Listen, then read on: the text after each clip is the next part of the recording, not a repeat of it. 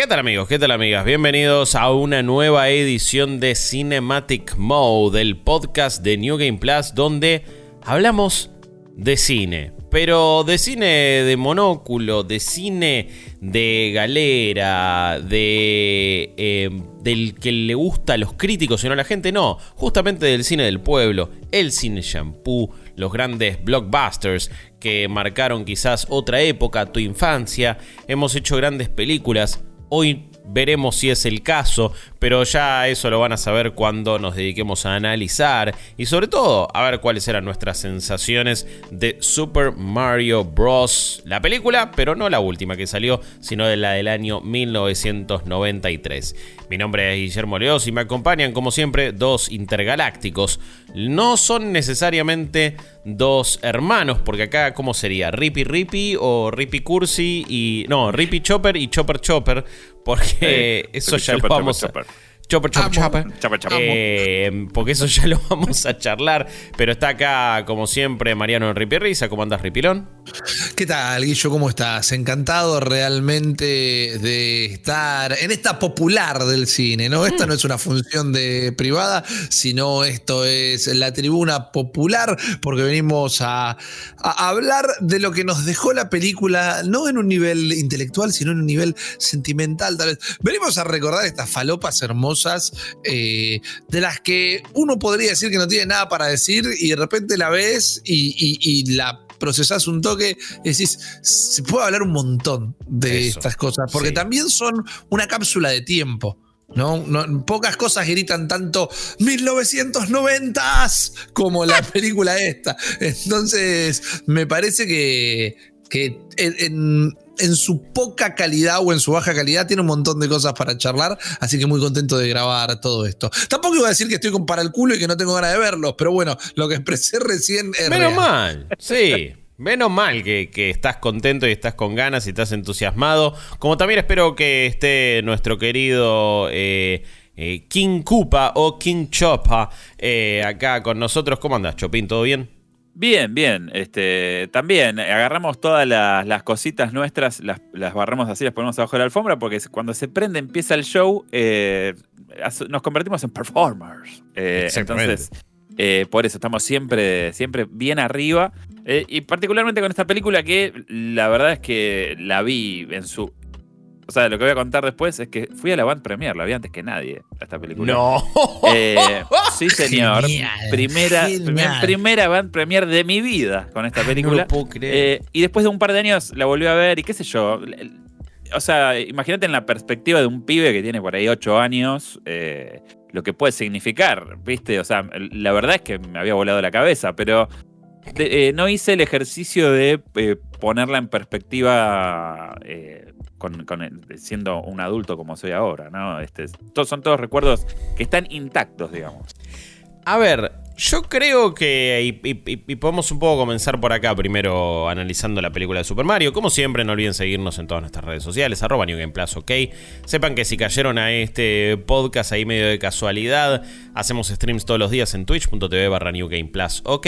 Y que este podcast y tantos otros contenidos son posibles gracias a las donaciones de nuestra comunidad en cafecito.app barra New Game Plus y en co-fi.com barra New donde eh, ustedes justamente han donado su eh, dinerillo y lograron goals como este, ¿no? Que hagamos Cinematic Mode y se lo dediquemos a la película de Super Mario del 93. Pero a mí me parece que vos, recién hablabas de, bueno, cómo poner en perspectiva que cuando un- uno es adulto, cuando uno es chico, a, mí un poco creo que me pasó lo contrario. Hoy la valoro más que antes. Cuando era chico, la odié. O sea, ya de chiquito dije, ¿qué es esta bosta? Esto no es Super Mario. Hashtag not my Mario. Eh, ya estaba ahí como en, un proto Redditor queriendo decir, loco, ¿qué mocos se mandaron en Nintendo como para hacer esta bosta? Y cuando la vi más de grande me pasó casi que todo lo contrario. Dije, ¡para! Ya no se hacen películas como esta. ¿Eso está bueno? ¿Eso es malo? No lo sé, pero Igual- sentí eso. Quiero, ¿cuán- ¿Cuántos años tenías la primera vez que la viste? Porque estaba tratando de sacar ese cálculo recién, porque te dije 8 años y yo nací en el. Yo soy clase 82. Hmm. Eh, Por lo cual eh, tenía, si, eh, o sea, sin pedirle perdón a la apariencia, me arriesgo a decir que tenía 11 años. Eh, Ey, o sea que no era edad. tan chico. Son 11 años es una edad, ¿no? Ah, está bien. Donde uno ya eh, puede. Efectivamente, 11 años es una edad. Sí, es una edad. Es una edad. Me- no me cabe dudas. Eh, pero y digo, yo tendría que tener 5. Bueno, la vi un 93, poco después, o sea, la alquilé, fui ahí al, al, al videoclub de, de mi barrio y fui y la alquilé. Es como, no es que la fui a ver al cine esta. Me acuerdo de ir a buscar el, el VHS con la tapa que era con una M metálica y todo negro, decía Super Mario Bros. con una letra, con Impact, pero toda en metal, ahí medio como mucho más rudo y radical de lo que en general era cualquier otra cosa de Nintendo. Super 90 también. ¿Te puedo preguntar algo ahora que dijiste esto de que la, la apreciaste un poco más de grande? Sí. Eh, Si estoy mal de la cabeza, también me lo puedes a- preguntar. al, al margen, digo, ¿podés identificar alguno de los factores que te la hizo apreciar más de grande? Porque yo tenía un comentario similar que quizás lo iba a dejar para el final del stream, pero bueno, se está dando eh, orgánicamente. Eh, a mí, yo la aprecio un toque más de grande. Pero no porque piense que es mejor película, porque no es mejor película, no es un vino que mejoró con el tiempo. No.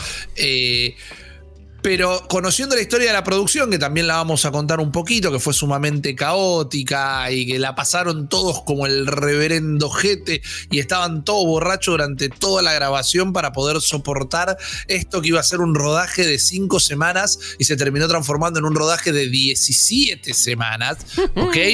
Son eh, más de seis meses, 17 Sí. semanas. Es una Entonces, locura. o, o por ahí más o menos. Eh, es una locura.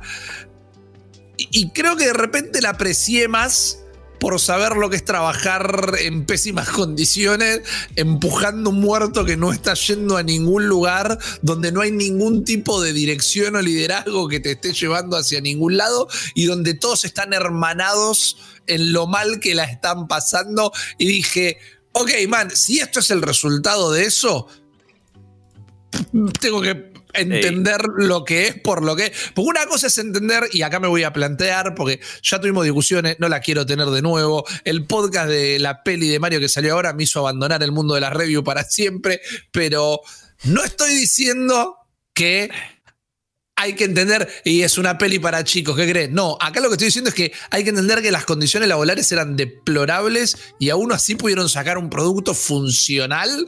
Me saco el sombrero. A ver, lo que me hace valorarla un poco más es que me parece que, que de nuevo no se hacen películas como esta. Todo es práctico. Salvo un par de, Salvo algunos momentos que ya vamos a mencionar, cuando van de una dimensión a la otra. la- las cabezas ahí cuando se transforman en el de evolucionador o en el, el coso ese para, para evolucionar aún más. No hay mucho CGI. Y te das cuenta que todos son sets, te das cuenta que todos son props, te das cuenta que todo es orgánico. ¿Es bueno? No todo. Y después también tiene una estética que a mí, en lo personal, me gusta mucho, que es un cyber trash medio raro, eh, posta, no, no, no post-apocalíptico, pero alternativo. Todo es neón, todo es sucio, hay mucho humo, todos Todo tienen como unos todos, sí, sí, tienen todos unos pinches que me hacía acordar a otro producto no muy bueno. Pero ¿se acuerdan de, de la versión estadounidense de Meteoro, de Speed Racer? Que también era como, uy, es más duro, es más rudo, es más radical, es más Sí. en el futuro y el auto es distinto. Es que era en el futuro también, claro. Sí, sí, por eso. Eh, hay muchos productos de esa época donde eran en un futuro un poquito más lejano y era todo como medio industrial futurista trash. Y no sé, hay algo de esa estética que a mí me copa. Y dije, mirá, uh, mirá el diseño del auto. Uy, mirá esto. Uy, mirá lo otro. Y como que esas cositas me hicieron como que me guste un poco más que antes. Y hasta le tomé un poco de cariño. ¿Es una buena película? No, pero tiene un principio, un desarrollo y un final. Sus personajes van creciendo, van aprendiendo, van pasando cosas. No podría decir que las actuaciones son buenas, no podría decir que el guion es bueno, no podría decir tampoco que tiene grandes secuencias de acción, que todo tiene sentido, que todo tiene una lógica. Para nada, ¿eh? también es tan bizarra que. Y es tan, y es tan loco que de Super Mario haya salido algo así. Que casi como pieza histórica y como, y como rareza en sí misma la, la valoro. Porque hoy por hoy Nintendo es algo tan inmaculado. Es algo tan eh, quirúrgicamente realizado y tan específico y tan cuidado que no puedes entender cómo esto se hizo alguna vez. Probablemente por esta experiencia. claro, por esta experiencia, Nintendo tiene las actitudes que tiene ahora. Eh, eh, es como, bueno, vieron lo que hicieron con su personaje insignia, con su mascota principal, y se horrorizaron. Pero bueno, igual, también lo permite. la derecha. Igualmente, eh, también quiero decir, eh, no se hacen películas así porque hoy se hacen todo con escenarios verdes 360 y también, digamos, eh, la, foto de Super Mario, la película, yo tuve la, chance, de, o sea, mi viejo es un cinéfilo, de hecho teníamos proyectores en casa, mirábamos películas ahí a ese nivel y vi un montón de películas y, lo que era... O sea, los efectos prácticos eran la norma. En ese momento todavía no había llegado la, no había llegado el, lo que es el Industrial Light and Magic, como lo conocemos hoy, eh, la llegada del CGI, o sea, era, todo así. Y dentro de esa librería, prácticamente eh, desde lo que hacía, qué sé yo, Jim Henson, Frank Oz, eh, un montón de, pelis que tenían, o mismo Terminator. Todos efectos prácticos que en contraste, dentro de ese mismo panorama, y la de Mario quedaba medio, medio cachivache, o sea, era medio croma de la chilindrina, ¿me entendés? Eh, hoy lo vemos y decimos, che, qué groso que hayan hecho esto así, pero en ese momento también desentonaba dentro del pack de pelis que este, tenían esas características, ¿no? De, querer hacer un, juego visual determinado. Igualmente, qué sé yo, es, igual es loable, digamos. Este, algo loable hay. Bueno, eh, lo digo, para ponerlo en un contexto, eh, ojo, porque digo, eh, ese es, el cine era de efectos prácticos en ese momento. Claro, no, no, totalmente. Y tiene muchos efectos prácticos. Para mí esta película tuvo un montón de problemas que hay que reconocerlos. Para hablar de esta película hay que reconocer los problemas que tuvieron, que bueno, fue una, eh, una producción súper acelerada, súper caótica, que pasó de mano en mano, en mano, en mano, en mano, en mano. Se bajaron un montón de directores. Esto lo iba a dirigir Harold Ramis eh, directamente. Iba a tener otra producción, iba a tener otros personajes. Se empezaron a bajar los actores. Iban a ser. Eh, Luigi iba a ser Tom Hanks. Eso inicialmente. Y hubiera sido fantástico. Realmente estamos hablando de un Tom Hanks de 1993, ¿no? Apenitas previo a. Ya era una mega estrella, digamos, pero antes. Todavía era muy joven. Antes de Forrest y antes de otro, Filadelfia y un par más. Forrest Trump y yo sabía que no era. Entonces no, lo decía. Eh, sí, pero a Tom Hanks no le vieron como el Star Power suficiente. Dijeron, no, no, ya fue. Mejor que no lo hizo también. Pero la terminan dirigiendo dos personas que habían tenido un golpe bastante bueno. Era una pareja, eh, un matrimonio que habían hecho a Max Headroom, que fue algo que realmente pegó mucho en los 80. Un día podemos hablar de esa peli también. Es súper bizarra y creo que no está tan metida hoy por hoy en el imaginario colectivo, sobre todo para la gente eh, que quizás nació poquito después de los 90. Pero era, una, era un matrimonio de directores que no se hablaban entre ellos a la hora de tomar las decisiones para dirigir la película. Ya de ahí en adelante todo va a salir mal. Y eran unos momentos, retomando lo que decía Chopper, ¿no? De que había efectos prácticos y había otras cosas que también desentonaban en el momento. Era un momento donde el cine estaba empezando a, cambiar. Esto nos lo contaba hace poco cuando hicimos nuestra transmisión del asado de la Perry de Daigo, eh, que tuvimos de invitado a Agosti y a Ulises eh, del Cero de la Bestia, que hicieron un podcast también de esta peli hace poco, que empezaron a aparecer los efectos especiales digitales, habían visto lo que podía hacer en el 93 también Jurassic Park, y dijeron, y nosotros también queremos de esto, vamos a meterle efectos digitales. Y también tenían parte, claro, tenían props y tenían sets y tenían cosas de Blade Runner y dijeron, bueno, vamos a usar esto también. Y después acaba de salir dos cosas muy particulares, que era Batman de Burton y la peli de las tortugas ninjas, que eran dos pelis completamente dark and gritty, y lo que esta pareja dijo, listo, el tratamiento de Mario tiene que ser dark and gritty. Y en, Nintendo en Japón estaban como, qué sé yo, estaban, fueron al festival de los peces koi de la laguna de Chapadmalal y nadie estaba prestando atención y así salió lo que salió. hago un asterisco ahí porque esto que decís es clave de lo de Nintendo. Siempre hubo una profunda desconexión entre Nintendo of America y Nintendo Japón. Este, este conglomerado que, opera hoy así a nivel este, medio, que es como una especie de manto que lo cubre todo, es relativamente actual. O sea, en ese momento las empresas eh, funcionaban distinto. Por eso la, publicidad era muy agresiva en Norteamérica. Tomaban decisiones que por ahí en Japón eran rarísimas y un poco pasó eso, digamos. Eso también estaba caso, es un caso de estudio súper interesante, o mejor dicho, que ya, está catalogado y estudiado, pero en Estados Unidos, eh, entre el 85, eh, o sea, con, lo que fue la NES y, y, la Super Nintendo, les estaba yendo tan bien y habían copado tan bien el mercado. Es una historia de éxito tan memorable que estaban súper subidos al pony. O sea, nosotros somos Nintendo, decían los yankees ahí. Eh, y empezaron a tomar un montón de decisiones eh, con esa altanería que, bueno, así terminaron saliendo también. Em, así terminaron también eh, dominando el, mercado del gaming y hoy por hoy siendo y convirtiendo a lo que antes era el sello de calidad de Nintendo en una, en una filosofía, pero en esta época no tanto. En esta época no tanto, en esta época quizás faltaban algunas cositas, más allá de que estaba el sello de calidad de Nintendo. En las películas, a ver, querían penetrar también en Hollywood de una manera que, bueno, fue la que, fue la que encontraron casi. Em, me, sorprende mucho también el presupuesto que tenía para la época. Estamos hablando de unos eh, casi 39 millones de dólares. No, eh, perdón, eh, entre 42 y 48 millones de dólares. Bastante, bastante. 776.420 20 pesos. la recaudación de la película de Super Mario. Mario. Em, pero la película recaudó la no friolera de 39 millones de dólares, es decir, no recuperaron la plata.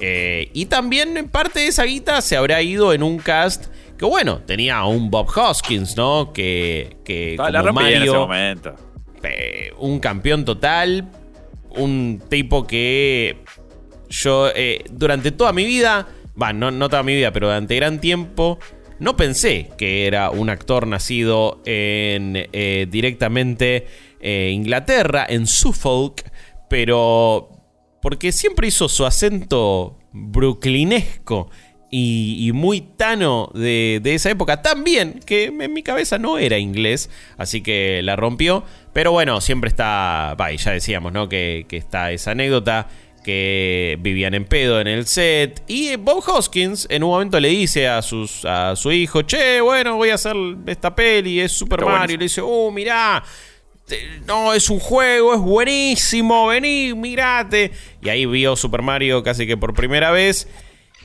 Y probablemente no era muy similar a lo que, a, lo que después terminó siendo y ya se estaba repitiendo de entrada. ¿Cómo le explicaba al hijo, no? Sí, mamita. No, bueno, eh, papá está haciendo otra cosa ahora. Bueno, pero sí, está eh, eh, esa gran frase, si no me equivoco, que es, y bueno, papá te tiene que comprar la zapatilla, dijo. ¿Por qué estás haciendo esta película? ¿Qué le vamos a hacer? Hay que comprarte los regalitos para vos y por eso la hago. Agarro mi bolsa de dinero, pero no era el único actor reconocido, por supuesto estamos hablando de Denny Hopper como Koopa, no como Bowser, sino que acá es, era King Koopa. Koopa. Claro. Eh, una distinción. Hay varios nombres que, en algunas cosas son diferentes. John Leguizamo también como Luigi. Eh, una elección eh, particular, pero que también lo veo y digo, en el Physic to Roll ambos están muy bien. Para mí está perfecto. Sí, también no era muy establecido. Sí.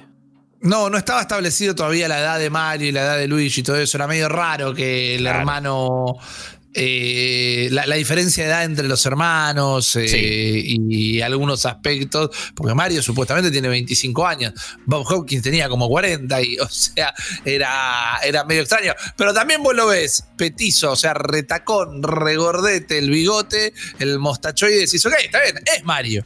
Claro, no, por eso digo, físicamente, más allá de algunas otras particularidades que vamos a hablar de vestimenta que son muy raras y de cuestiones que van pasando, Físicamente, me parece que está muy bien. Eh, después también Samantha Matis como Daisy, no como Peach. Y eh, Fiona Shaw que hoy por hoy, a ver, es una actriz legendaria también, la tía Petunia en la saga Harry Potter. Eh, también la han visto en Andor, hacer un personaje espectacular últimamente, pero acá es, es, una actuación bastante over the top y muy extraña.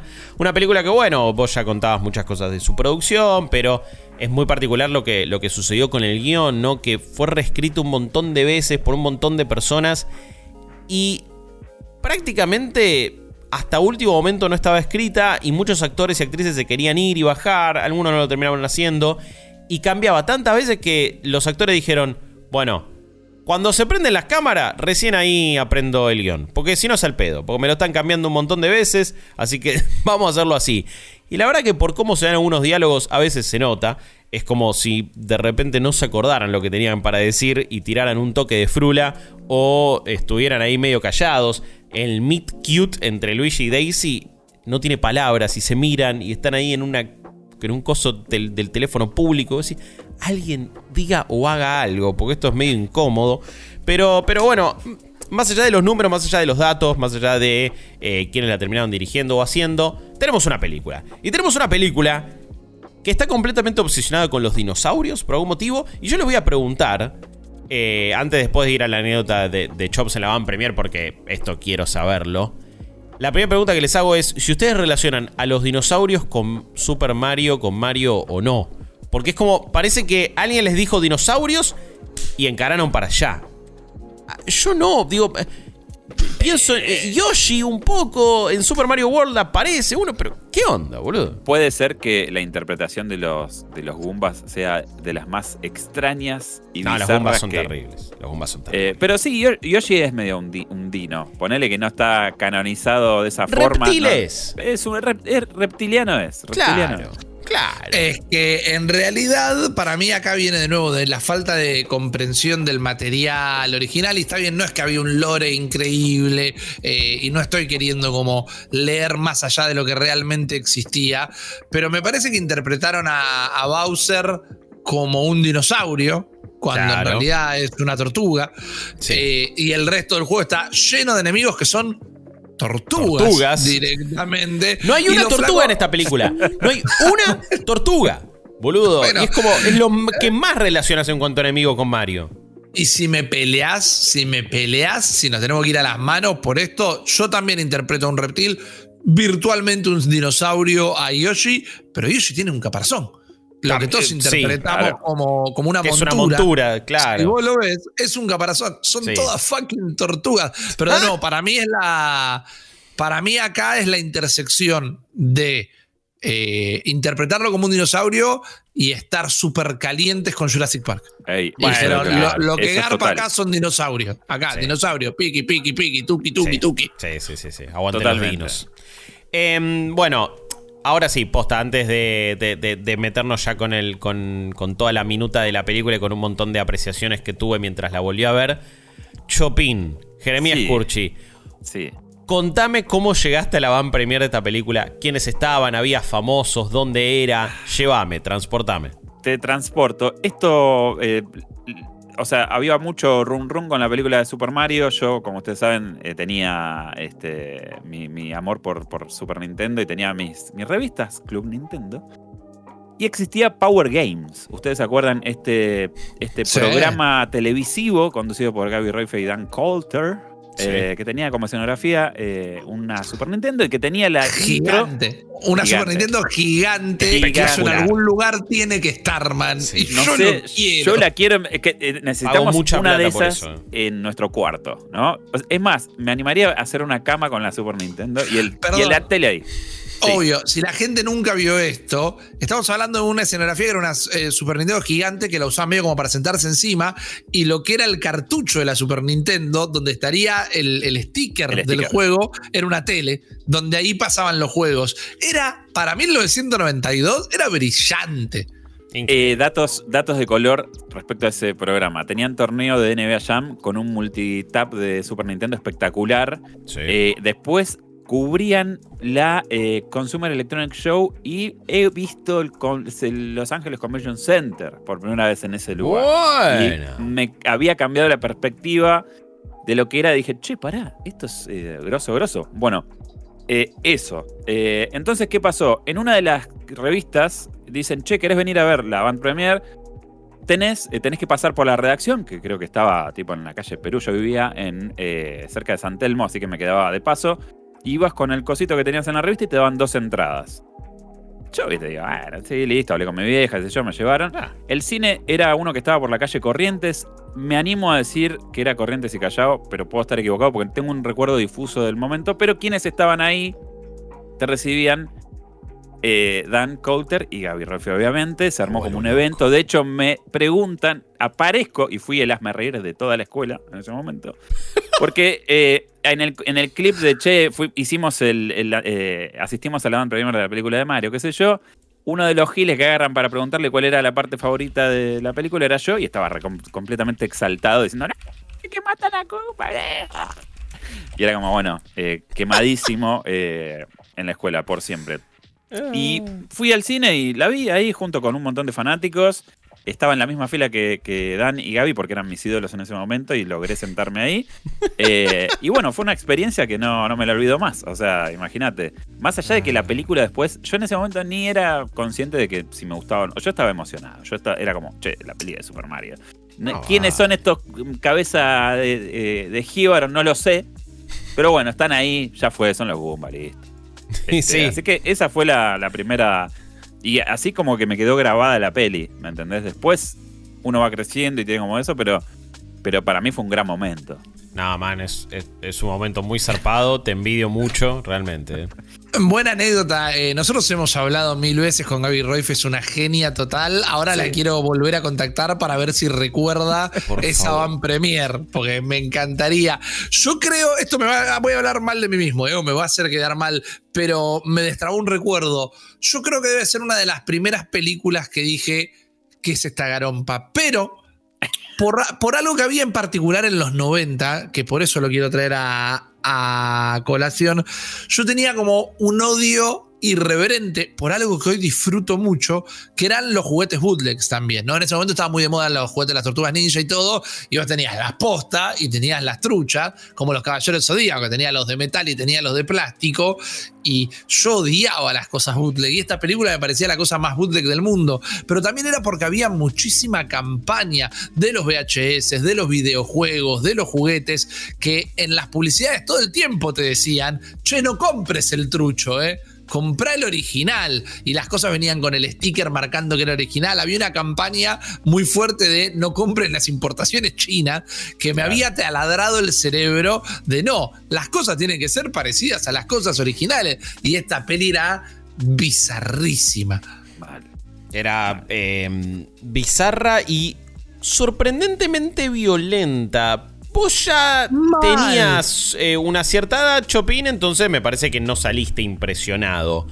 Pero de nuevo, uno piensa en Super Mario hoy por hoy. Venimos de ver la peli animada, que está apuntada para un público súper infantil y tiene un tono aún más infantil de que pensábamos. Cada tanto igual tuvimos la parte esa, el- Luigi está medio como siendo perseguido por eh, Dry Bones y un par de cosas más que decís, che, hey, a Mario lo recagan a trompadas, así que también es medio violenta.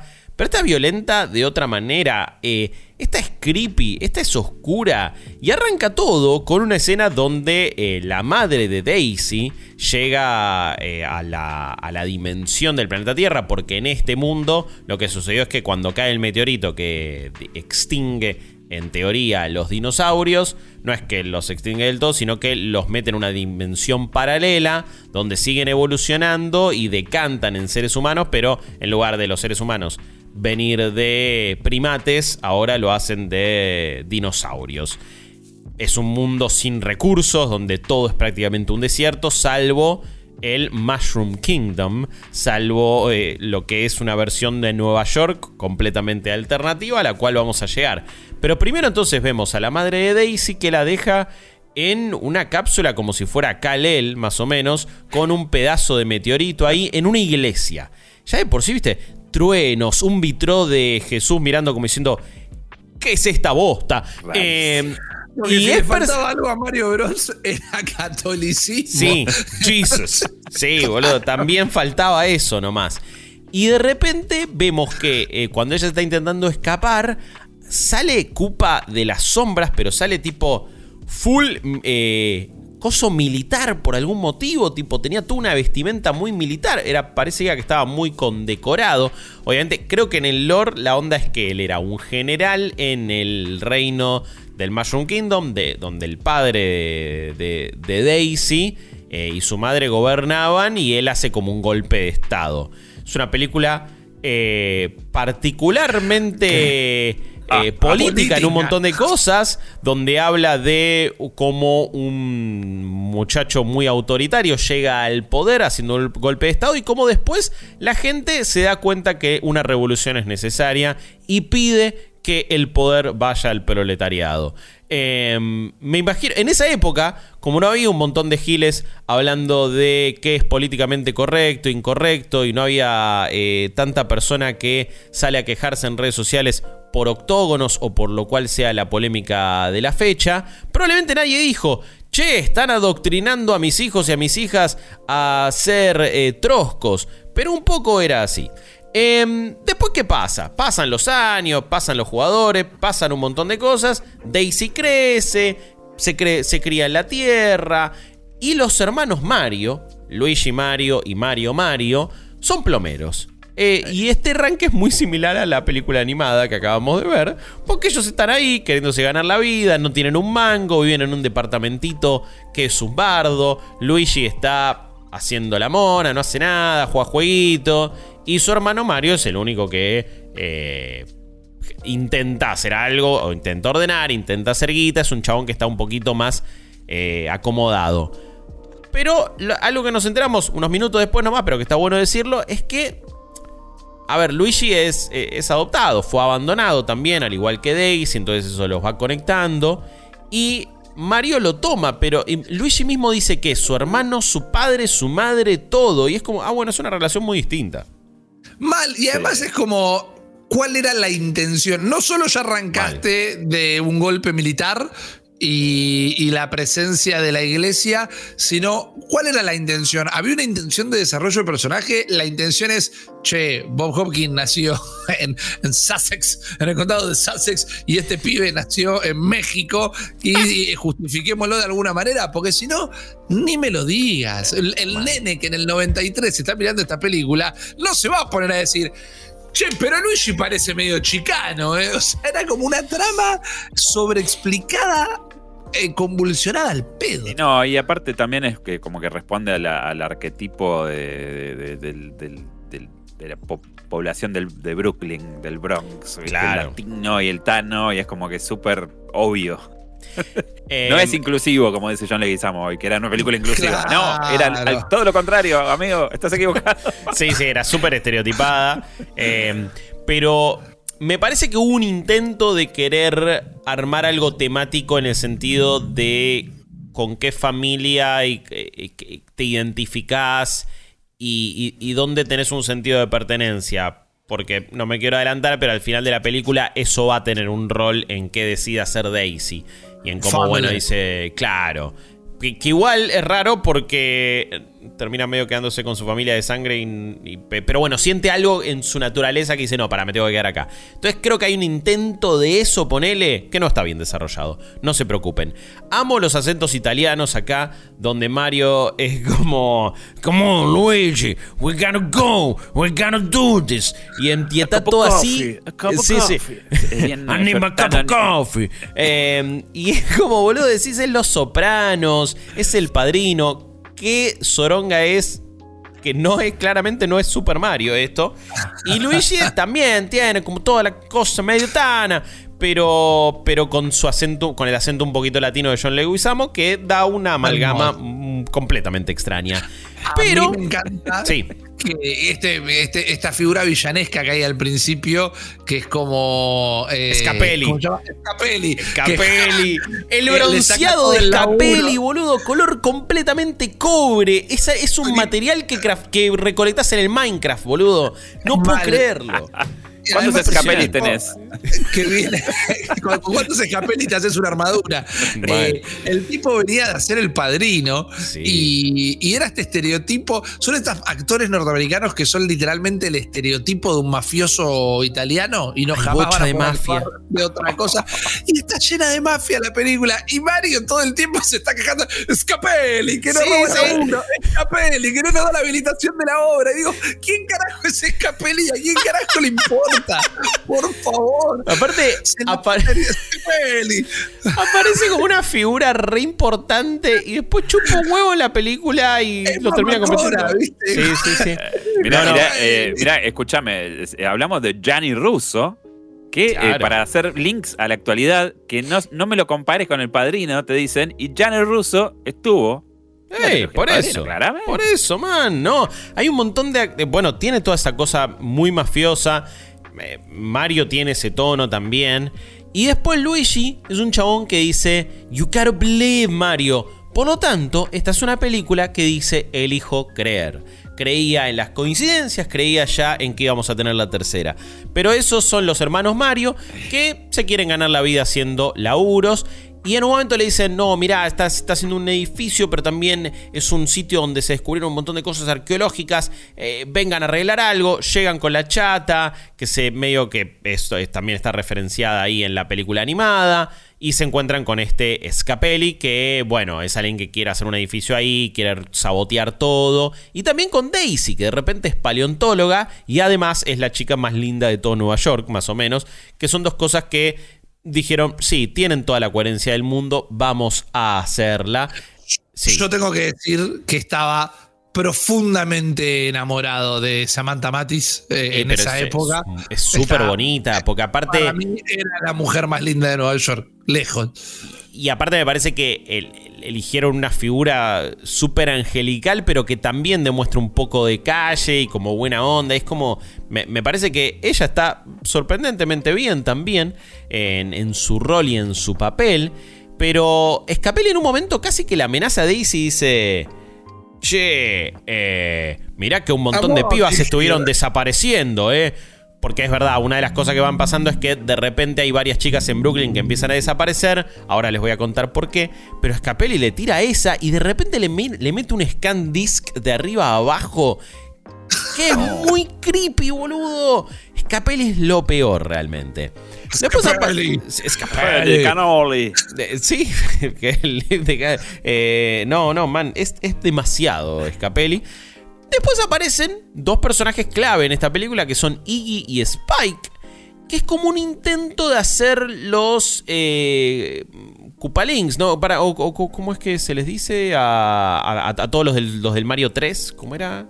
Me olvidé ahora cómo exactamente se les decía a todos los que hacen referencias a artistas. Eh, pero bueno, eran los. los todos los, secuaces. Eh, sí, sí, es verdad. Eran, los hijos, que después solamente canónicamente queda Bowser Jr., perdón. Correcto. Eh, pero bueno, aparecen estos que son Iggy y Spike, que son primos de, de, de Koopa, que son medio tololos, ¿no? por cierto, uno es Hugo de Succession, así que fue como muy raro verlo ahí en ese papel. Y eh, estos dos muchachos están queriendo encontrar a Daisy porque su misión es raptarla y traerla a la otra dimensión porque ella es la única que puede y que tiene además un pedazo de meteorito que, ahí la habían dejado cuando era más chica y ella es la única que puede reconectar estos dos mundos, fusionarlos y que ahí entonces los recursos de nuestro planeta Tierra pasen a formar parte de la otra dimensión y ahí King Koopa eh, domine todo y como él nos llama, los mamíferos ya sean sus súbditos. El tema es que y Spike no son muy vivos y se habían ya raptado otras cuatro pibas que no eran Daisy porque ven una piba X cualquiera y ya flashean que es ella y se la van llevando, lo cual es bastante, bastante polémico. Eh, a los hermanos Mario se le rompe la chata en un momento. Mario va a comprar agua y le cobran 3 dólares. Y dice, 3 dólares for that water. Y como, bueno, ahí me salió medio igual, medio Arthur Morgan, ¿no? Pero, pero, pero se entendió.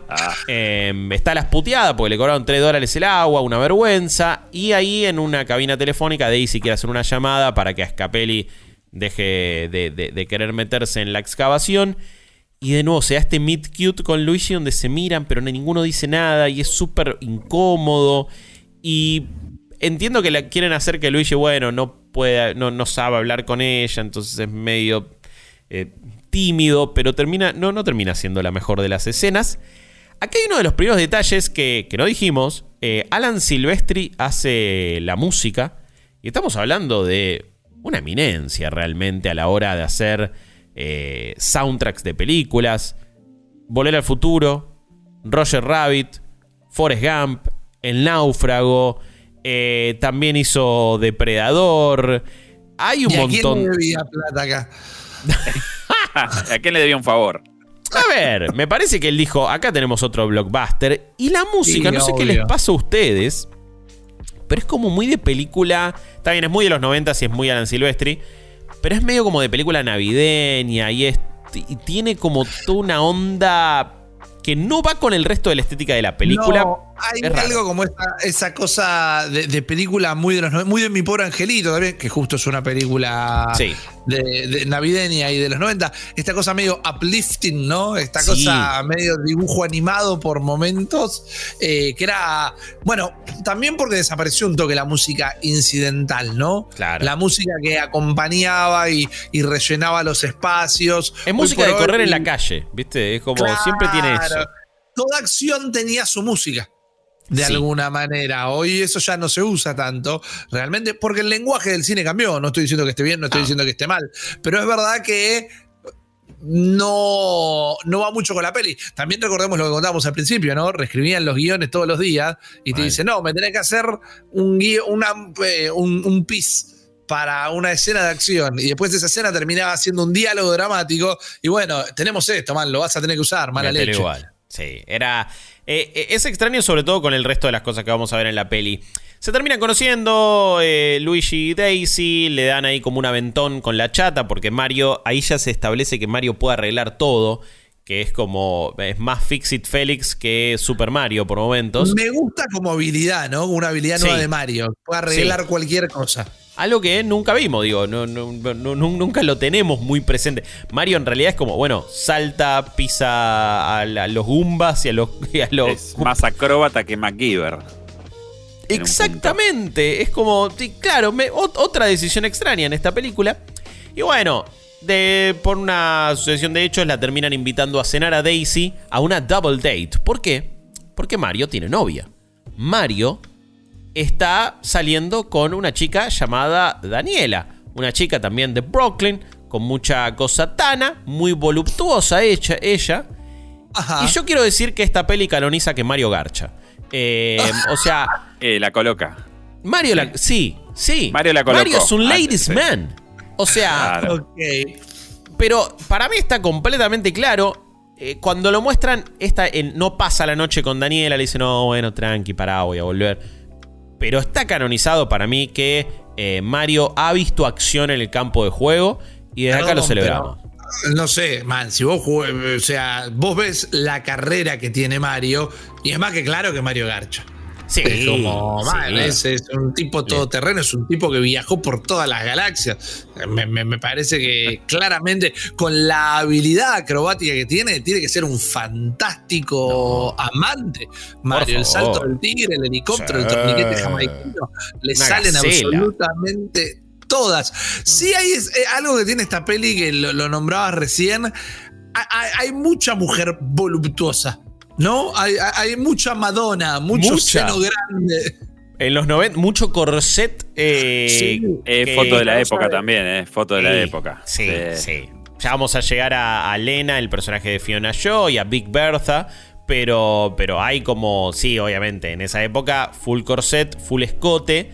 Pero no necesariamente pasa eso con Daisy, que es como que en un momento nos quieren hacer creer que, porque se van caminando, ahí como Luigi le dice, bueno, te llevo a tu casa, ya fue. Y Daisy le dice, en- entiendo que, que quizás te parece muy raro lo que hago y entonces por eso no quieras seguir, solo porque era paleontóloga, ¿viste? Por, ar- arqueóloga. Es como, man, sos la piba más linda de todo Nueva York y nos quieren hacer creer que eh, alguien no va a querer estar porque labura con hueso de dinosaurio.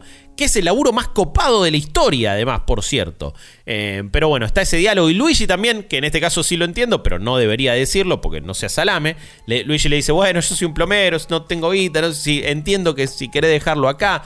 Está bien, eso lo entiendo. Pero que Daisy no quiera, malísimo. Bueno, por algún motivo terminan yendo de nuevo al lugar a la excavación.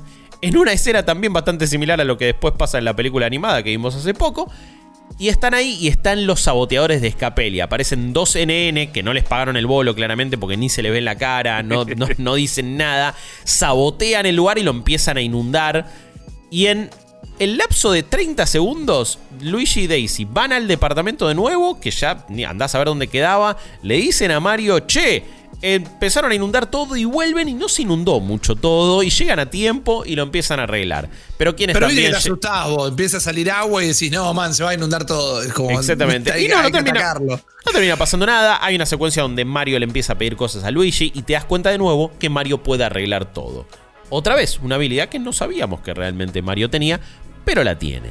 Em, y ahí también aparecen Iggy y Spike justamente para raptar a Daisy, llevársela a la otra dimensión y pasar por una, falsa roca, eh, como si fuera la plataforma 9 3 cuartos del universo Harry Potter, que los lleva a, a esta otra dimensión, con unos Luigi y un Mario que hasta ese momento están vestidos con los colores invertidos. Una decisión que no termino de entender, una decisión que me, resulta completamente extrañísima porque Luigi tiene un buzo rojo y Mario tiene una campera verde. ¿Por qué? No hay por qué. No, le, no se lo busquemos. No me joda.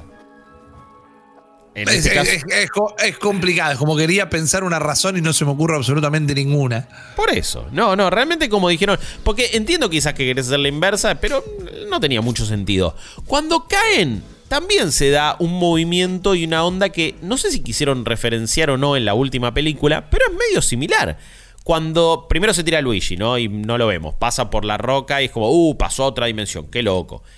Los, los efectos, acá sí que los efectos, al no ser prácticos y ser en computadora, eran pésimos. Son efectos de, para la época. Eh, fondo de pantalla de, Windows 3.11, cuando se transforma oh. medio como en arena y pasan por la roca. Mal, de un demo que te venía en una revista y era un juego medio falopa que después nunca jugaste más. Puro en los 90 Sí, mucho. vibes. Exactamente. ¿Sabe qué? La dijiste, esto, esto se parece a un juego FMV, esto tiene CD-ROM vibes, esto es muy Mega Race, todo ese mambo. Em, pero después sí se tira Mario, porque dice, bueno, che, tengo que ir, ya fue. Y que en, un tramo muy cortito, Mario llega a meter como tú una voltereta y termina cayendo de espaldas. Algo que dije, ¿cómo llegó a hacer eso? No, eh, tipo, no sabía que Mario tenía tanto atletismo. Esta versión de Mario, sí, él, de verdad. Eh, y termina pasando y termina cayendo ahí dando vuelta.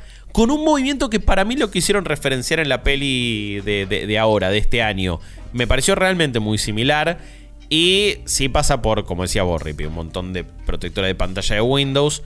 Caen en esta nueva dimensión y empiezan a perseguir a estos dos muchachos.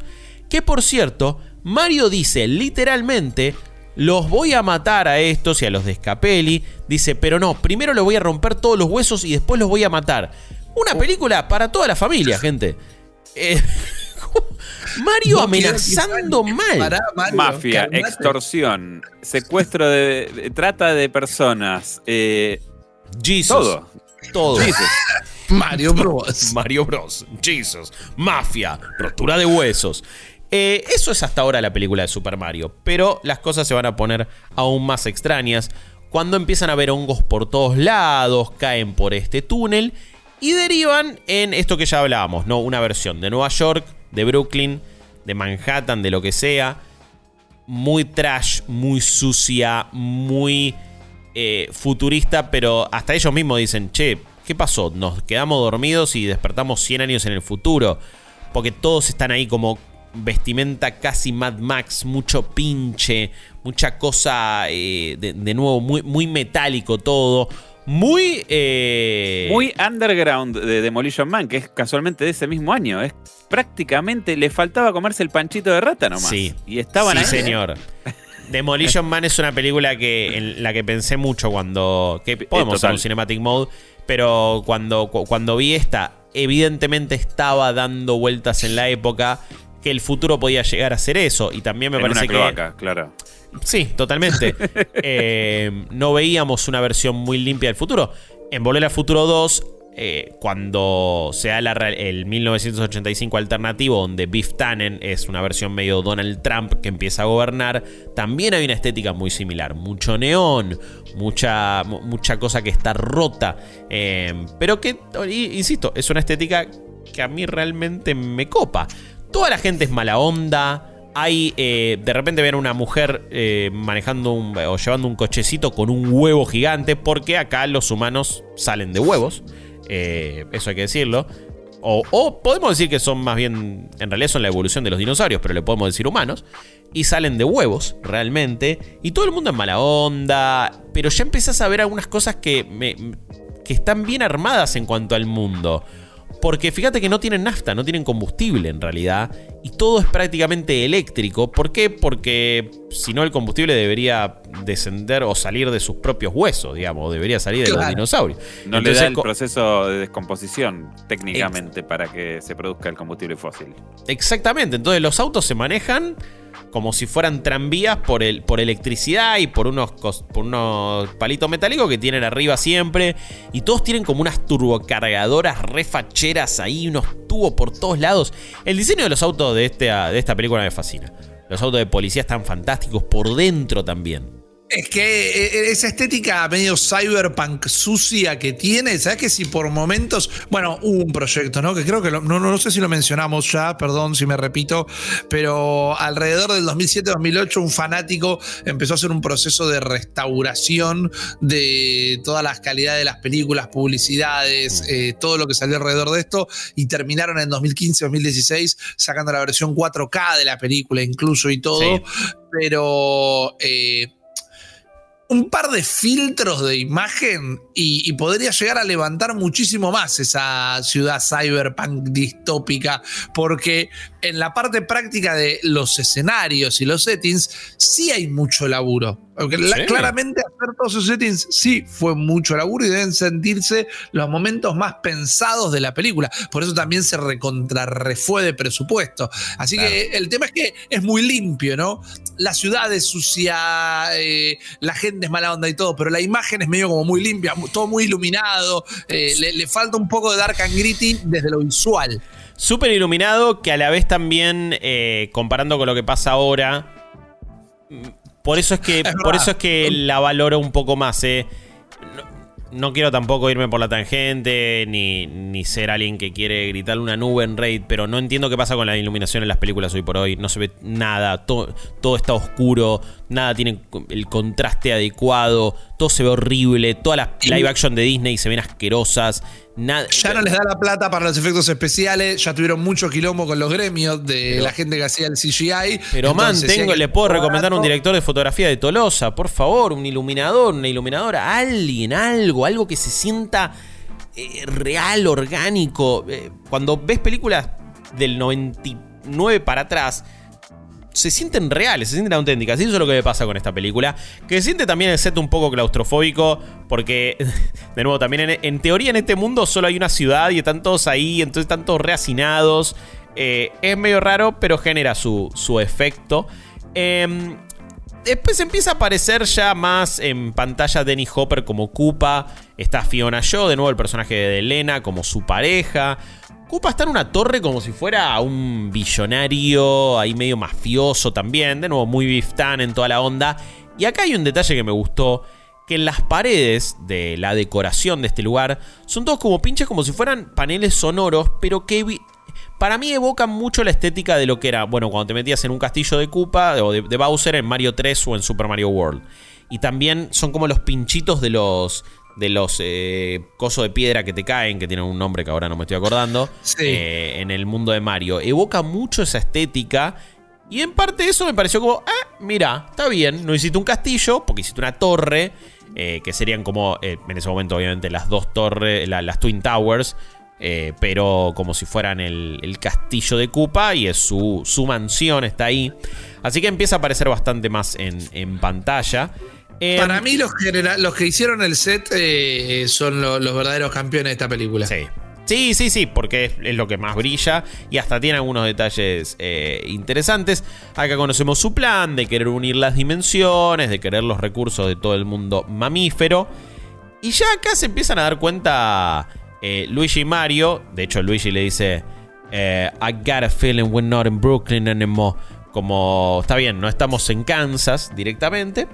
Y eh, aparece una vieja al principio que es como buena onda. Le dice, uh, están perdidos, chicos, ¿cómo están? ¿Dónde, dónde son? ¿Y dónde? ¿Tienen un arma? No, no tenemos un arma. Entonces, dame toda la guita, guacho. Y le apunta ahí con un chumbo medio raro eléctrico. Eh, les termina choreando. Eh, la vieja es tremenda. Y al toque aparece Big Bertha. Una eh, mujer muy grandota voluptuosa que casi le tira una de WWE a una vieja que la agarra, le tira un suplex, le tira un F, eh, eh, una, movida medio Brock Lesnar, la tira a la mierda, la vieja cae en un auto, la vieja no se mata igual, y le termina choreando a ellos la pieza de meteorito. Entonces, bueno, se la llevó Big Bertha. Chau. Ya la vamos a ver a Big Bertha. No se preocupen. Pero en, en, esta, en esta onda de querer recuperarla y de empezar a armar quilombo, a los hermanos Mario los meten en Naka, los meten en cana, se los llevan presos. Y ahí vemos también toda la situación de hacinamiento mal. De nuevo, bajada de línea, ¿eh? Tipo, había un montón de carteles de Vote Cupa, pero ¿quién se iba a presentar a elecciones en un contexto así? Decía, ¿querés trabajar? Vota Cupa. Eh, Exactamente. Había algo todo, ¿eh? Trumpístico al 100%. Adelantado a su época, adelantado a su época. Pero previamente, y cómo los meten en cana, es muy gracioso, porque se encuentran con Toad. Y ustedes dirán, ¿qué versión de Toad vamos a tener? Bueno, es una especie de eh, Steve-O mezclado con un eh, bardo, con un pibe que toca la guitarra en la calle, que tiene un diseño también ahí en el pelo muy gracioso, como toda una, una espiral que se le va haciendo medio rara, y empieza a cantar canciones de protesta, Toad. Es como. Era un, eh, un Ignacio Copani de la época. Y está ahí cantando. y eso está prohibido. Bronca se pone a cantar, ¿viste? sí. Es súper política la película. Está cantando literalmente la marcha de la bronca. Eh, Toad.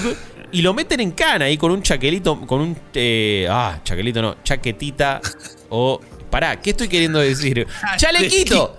Ay. Chalequito. Chaquelito es buenísimo, boludo. Chaquelito Leos te quedó de por vida, eh. Chalequito muy polémico. Y lo meten en cana a él. Y de repente, que esto creo que nunca se termina de explicar en la película, o yo no lo terminé de entender. A los hermanos Mario los meten en cana por ser plomeros.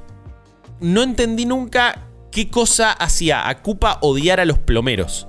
Pero pero medio por naturaleza, porque todo el tiempo están diciendo, malditos plomeros, son plomeros, muerta los plomeros. Boludo, ¿qué te hicieron los plomeros? ¿Te cobraron una vez de más? ¡Escapeli! Sí, boludo, mal, ¿qué les pasaba? Pero bueno, la cuestión es que lo meten en cana, los llevan ahí en todo un mundo muy, muy mala onda. Eh, y le sacan ahí la foto que al principio parece que los van a matar porque les enfocan con un láser y le terminan sacando una foto que realmente queda muy copada. Ahí como el shot de ellos. Y lo meten en cana, ya fue, se encuentran de nuevo con Toad.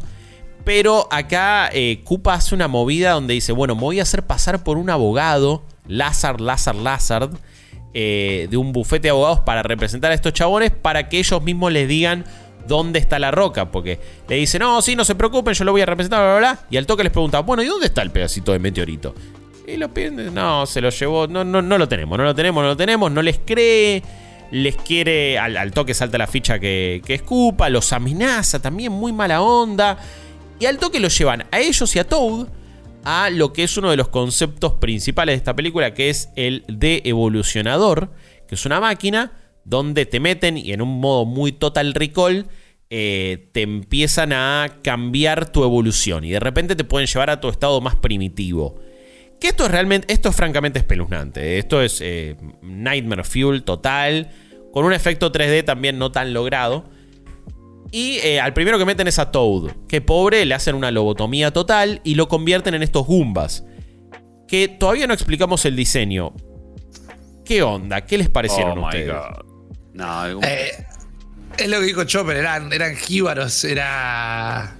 e- Era espectacular, son estos trajes gigantes de hombros Enormes. muy, muy grandes. Hombrera unas gigante. cabecitas así chiquititas y, y son tontos, ¿no? Son medio tontos, están Sí. sonriendo todo. Hay una escena, no me quiero adelantar también, pero que los engañan de una manera muy tonta en el futuro, que me parece que de nada, es como, yo entiendo que quisiste adaptarlo, porque también caminan medio como moviendo así para los costaditos y podríamos llevarlo a... No es que caminan de costado, pero caminan como balanceándose. Y si, bueno, que yo, agarran a los Goomba, vieron que caminan medio así. Eh, poner Hay algo. que tiene cierto sentido, pero y los trajes son del color de los Goombas en el juego, pero de alguna manera tenían que ser dinosaurios, cuando ya establecimos que en realidad son todos tortugas, no dinosaurios, y para mí era el efecto que de la cabeza chiquitita era como que sea un golpe cómico, ¿no? Que sea justamente un Sí. golpe de efecto, pero termina quedando rarísimo, son gigantes, eh,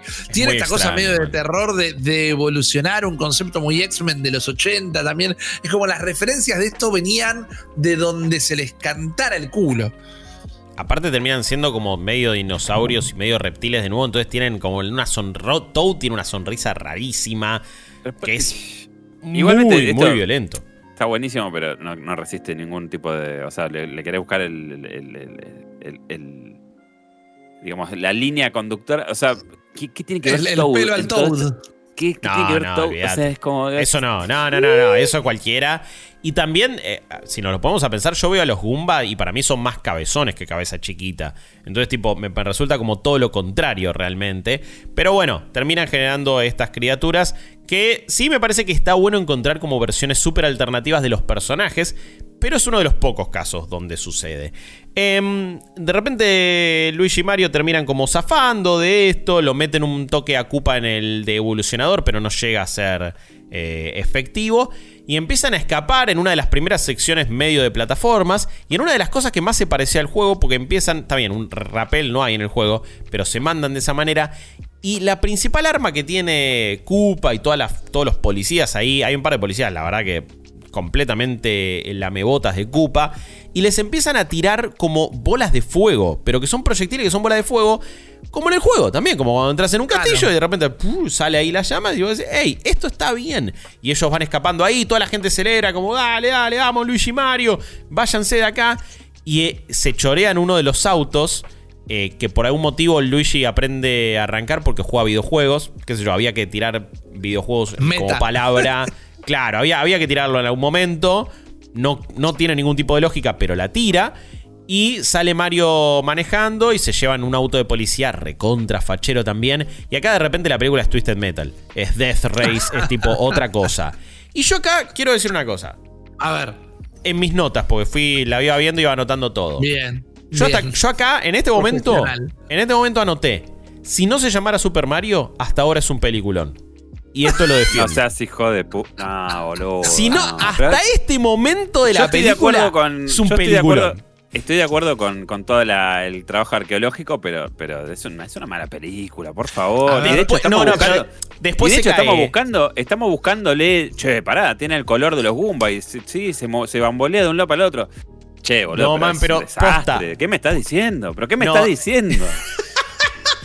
Pero después por se favor, pero estamos- después se estamos en la-. Pero estamos hasta ahora, eh, hasta ahora No es un justificando. Hasta ahora es un peliculón.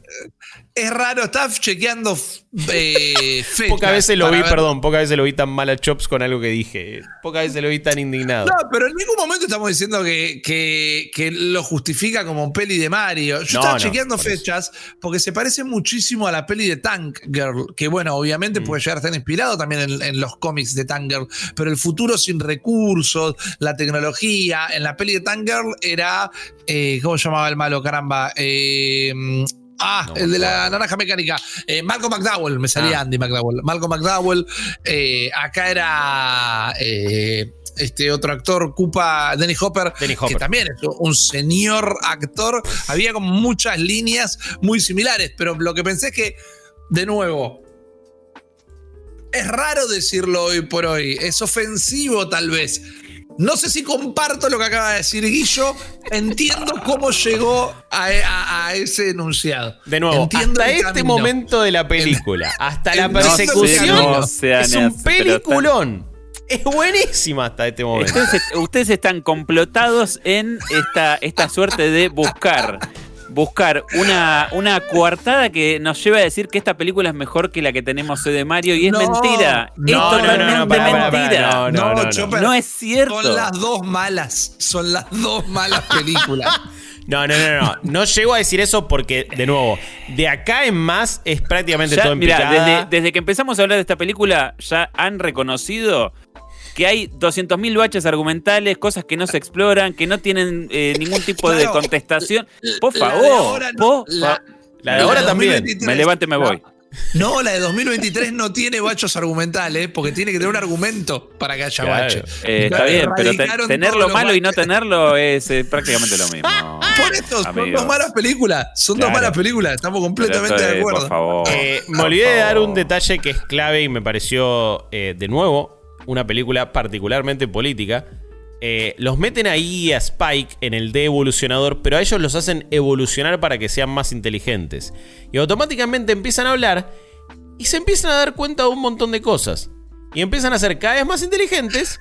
La educación es la salida sí. armas para el pueblo. La única manera se de comunista. al poder se vuelve trozos. Esta, película es lo más parecido al, al, al, pase este que siempre hacían, eh, ganan el concurso de, popularidad y dicen, quiero cambiar al mundo. O sea, están tirando todos los eh, cosas que no sabían qué decir y mandaron, sí, quiero el, el mundo mal. Pero ahí a Spike los hacen más inteligentes y se vuelven revolucionarios, se vuelven antifascistas y lo empiezan a ver a Koopa como un dictador lo cual, bueno, es el mensaje que quiere mandar la película.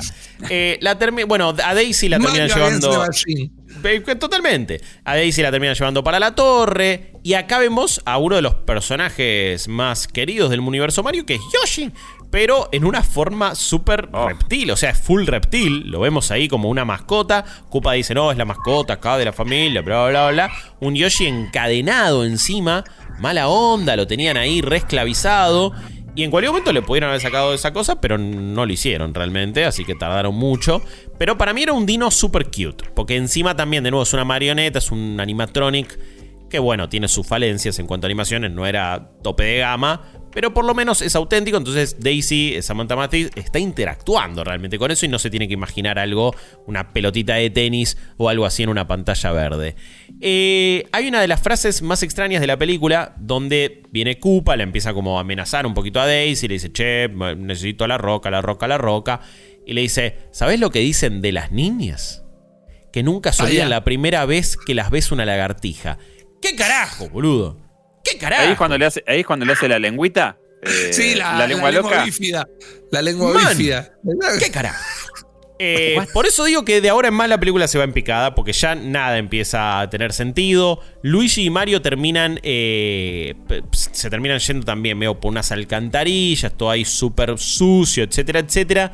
Terminan quedando en una parte medio desértica. Los van a buscar Iggy y Spike, más inteligentes, pero igual de boludos en algunas cosas.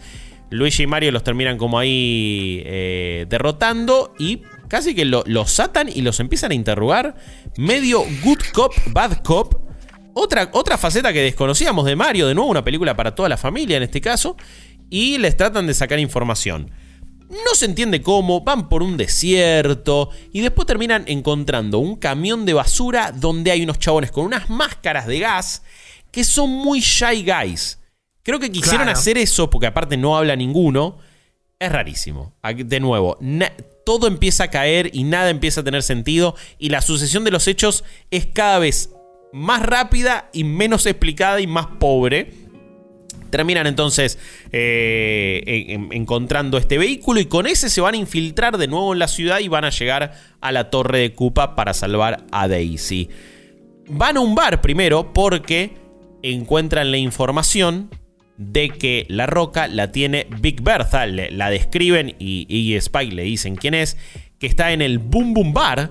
Y acá tenemos nuestra sección y escena obligada de baile, de boliche, de película de los 90. Eh, hay mujeres directamente en paños menores. Hay eh, una oda a lo BDSM. De repente es un capítulo de RuPaul's Drag Race todo. Y hay, eh, vos decís, de nuevo, Super Mario Bros. La película para toda la familia.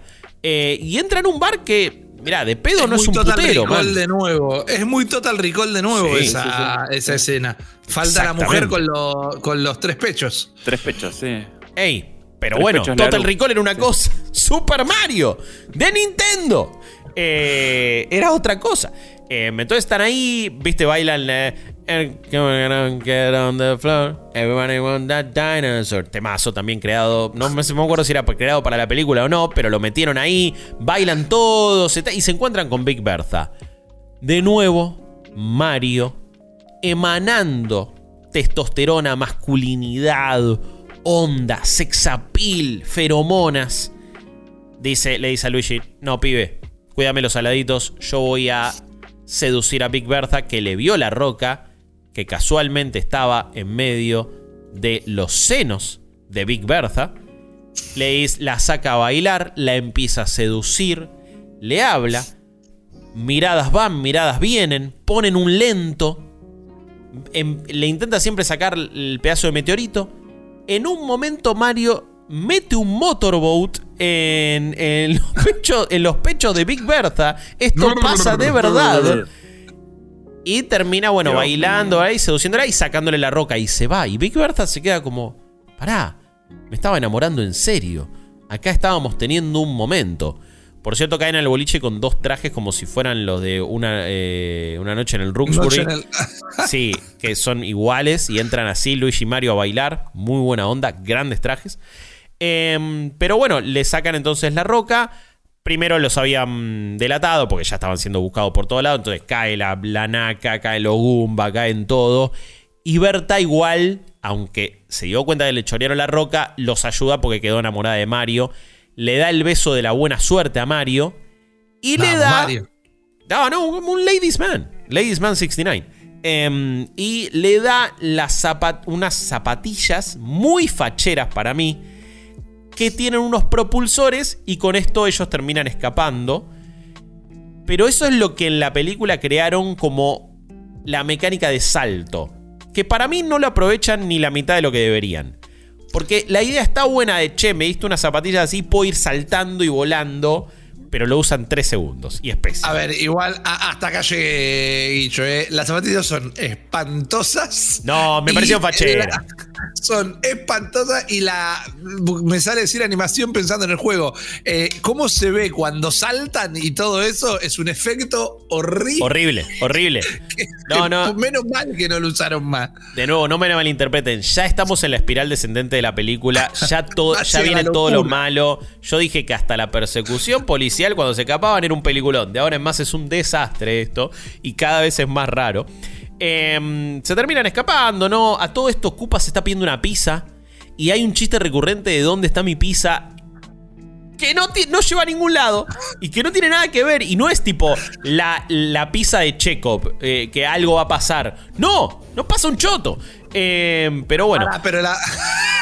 Estoy tratando de pensar algún argumento eh, Nada, más allá no, ya- ya de, nada. de- de- de un product placement, si en el dibujo animado comían No, pizza o algo. No porque sé son italianos, no pizza- sé, Pero, viste, no qué sé. sé yo. Pizza mía, pizza. Sí, bolognesa. Ay, ay. No, no sé, no sé si será una referencia a las tortugas ninja en esa época. La verdad Puede es que no lo sé, no lo sé. Eh, y ya en ese momento, porque se los llevan también a ellos, le dice facho a Koopa.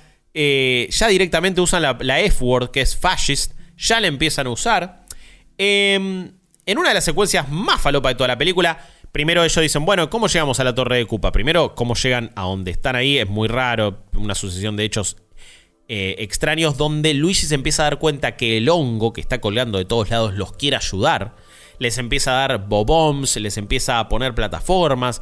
¿Por qué? Porque en teoría es como la mentalidad de el anterior rey del Mushroom Kingdom que Koopa lo devolucionó para convertirlo en un hongo. Por algún motivo, ese derivaba de un hongo y no de un dinosaurio. Andás a saber cómo y andás a saber por qué.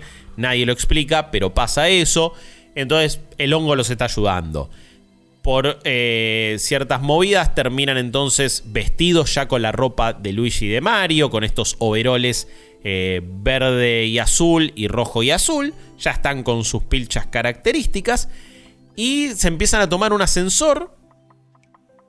Y ahí Luigi los pone a bailar a los Goomba, los empieza a mover de un lado para el otro, terminan bailando todos e hipnotizados por la música. Está bien que eran medio salamines, pero empiezan a balancearse y se terminan ahí eh, bailando. Nadie entiende por qué.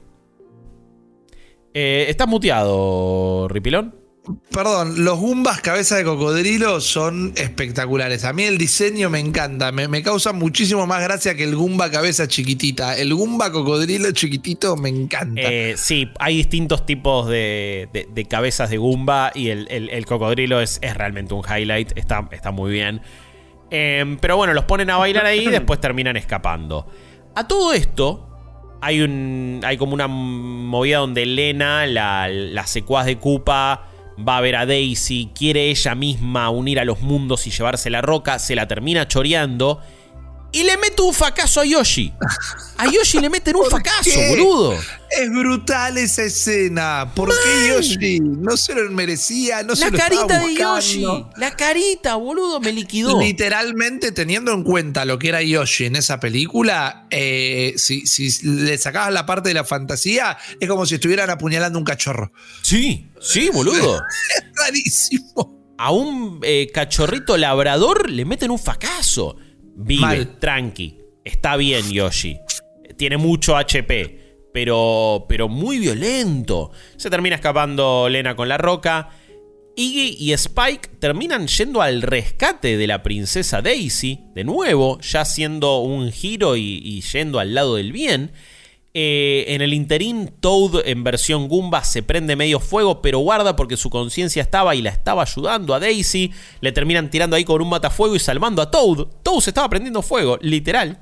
Una película para toda la familia. Em, ahí Daisy encuentra primero a su papá, se da cuenta que es un hongo, no entiende absolutamente nada. Y mi mientras, papá es un hongo. Mi papá es un hongo. Con Franchella y Luisana Lopilato. Eh, en el interín, eh, Luigi y Mario se separan. Luigi va a buscar a Daisy. Mario va a buscar a. Guarda, porque ya nos habíamos olvidado. A su novia, Daniela. A quien acaba de cuernear con, con Big Bertha, por cierto. Pero Daniela directamente le dice al resto de las pibas de Brooklyn que habían sido secuestradas: Ahí está mi novio, Mario.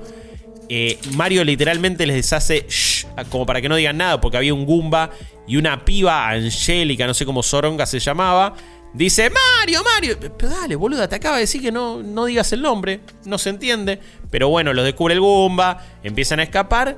Y usan un colchón para irse todos por un tubo. Y es de repente momento Gomón. Secuencia de Gomón como si estuviéramos en, puede faltar, en, Acuasol. Sí, viste, muy noventas, todo muy parque acuático. Se van con un Gomón, los persiguen unos Goombas. A mí me hizo particularmente acordar al nivel de nieve y del pingüino de Mario 64, de la carrerita ahí donde vas ahí todo, todo. Para mí fue medianamente similar, no digo que vino de acá, pero ponele, porque encima está, está todo congelándose. El colchón se congela y por algún motivo después cuando salen vuelven a la misma sección de la ciudad donde habían llegado y el colchón queda medio planeando y terminan cayendo de una manera que no deberían, porque las físicas en esta película ya realmente no importan. Faltaron. Eh, no, no, se, la llevaron a marzo. Eh, después Lena ya llega a donde está el meteorito. Pone, empieza a poner la pieza donde faltaba. Y acá se da francamente algo que, que yo creo que a muchos niños y niñas en su época les habrá dado pesadillas. Pero se empieza a transformar Lena, que ya de por sí había caído igual en una cosa medio de electricidad y había quedado con el pelo medio cruel de Bill. Me refiero al personaje de Fiona Yo, eh, la, la secuaz de Koopa. Sí, sí, sí. Pone el meteorito y sale volando y queda aplastada contra la pared, pero automáticamente se convierte en un esqueleto. En un esqueleto. ¡Boludo! Bueno, eso es, de nuevo, no estábamos ¿eh? hablando de, cómo querían. primero que es súper violento, no tiene mucho sentido. Está planteado como un momento cómico encima.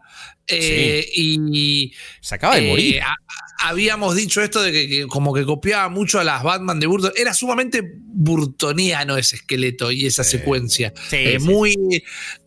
esta peli también tiene muchos momentos desde el make-up y todo de, de Beetlejuice. Sí, sí, sí, totalmente. Esa escena es re Beetlejuiciana. Exactamente.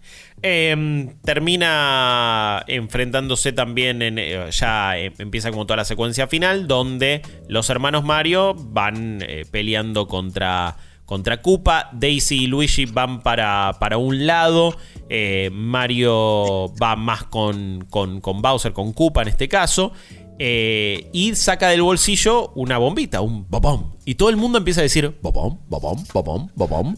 Eh, la referencia más intacta de todo el, universo Mario.